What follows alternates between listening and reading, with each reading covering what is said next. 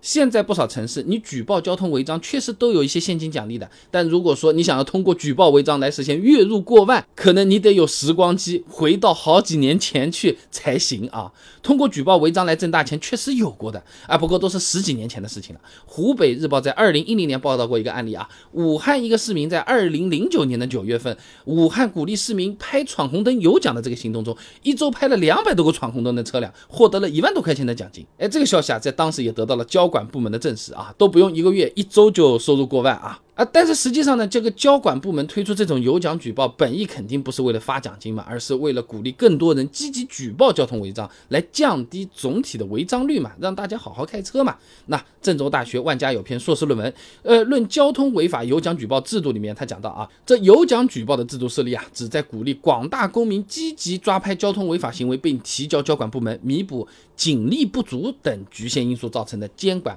动荡，达到逐步减少不文明交通行为的效果。那如果这种活动最后演变成一种职业了，或者是挣钱的途径了，就有点变味道了啊！就好像我们小时候，老爸老妈呢，为了让我们干活积极点，跟我说，哎，拖一遍地给一块钱，哎，结果你为了挣钱，一天拖了十几遍，你 你爸妈就哭笑不得了，是不是啊？北京大学电子政务研究院副院长杨明刚哎，在接受采访的时候啊，他说，随手拍违章确实是社会力量参与城市治理或监督的一个很好的途径，但应该坚持透明、公开。公益的原则，哎，所以啊，公益性质的随手拍啊，哎，也就不应该成为一种赚钱的途径啊。以前的那个时候呢，规定没那么完善，可能确实是有人钻空子。现在的话呢，如果还想通过举报违章来赚钱，不太现实了啊啊，bug 都填上了啊。首先啊，为了避免出现职业举报人，嗯，听起来是不是像职业打假人啊？很多地方的现金奖励它其实都有上限。你比如说长沙啊，对于举报查实交通违法行为的奖励标准里面，它就明文规定了，对同一举报人。在一个自然月内多起有效举报，奖励可以累计发放，但累计奖金额最高不超过一千五百块钱。哎，不管你举报多少个，你哪怕举报一千五百个，你最多还是一千五百块钱啊。再比如说郑州针对随手拍举报交通违章的规定呢，是一次奖励五十块钱，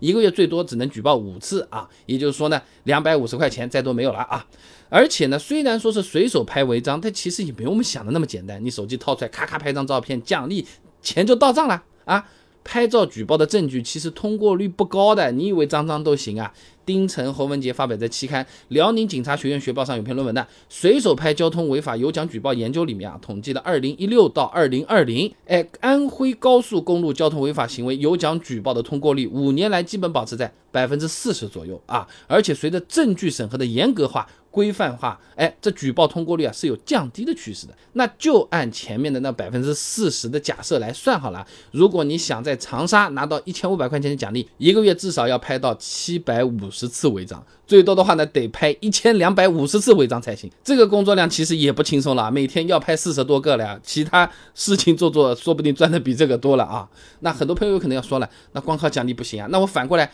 带着违章证据去找车主。有偿删除，哎，这个不就月入过万吗？兄弟，是不是？你也不想，嗯，对吧？要不，嗯，怎么样，是吧？就算我们不考虑会不会激化矛盾，也不考虑这个人会不会挨揍，哎，这种要挟勒索的行为，其实本身它是违法的啊。哈尔滨市公安交管部门在解答关于举报交通违法相关热点问题的时候，专门就提到过，对于借举报之名，哎，敲诈勒索被举报人，影响公安机关交通管理部门公正执法的，将依照《治安管理处罚法》第四十九条、第六十条规定。五日以上十日以下拘留，并处两百元以上五百元以下罚款；构成犯罪的，还会依法追究刑事责任。换句话说，钱没挣到，自己先进去了啊！总的来说，我们路上碰见交通违章，随手拍下来举报，肯定没有问题啊，而且是推荐的、鼓励的。了解一下证据的具体要求，通过的话呢，也能拿个三十五十的奖励，补贴一下油钱不说呢，心中舒服了，为社会做贡献了，恶气也出过了，手上还有钞票。美好的一天啊！但如果你想把美好的一天变成美好的人生啊，全职来做的话，呃，到处去找这个违章，没有必要嘛，也赚不到钱嘛，吃力不讨好嘛，也违背了优将举报的初衷啊。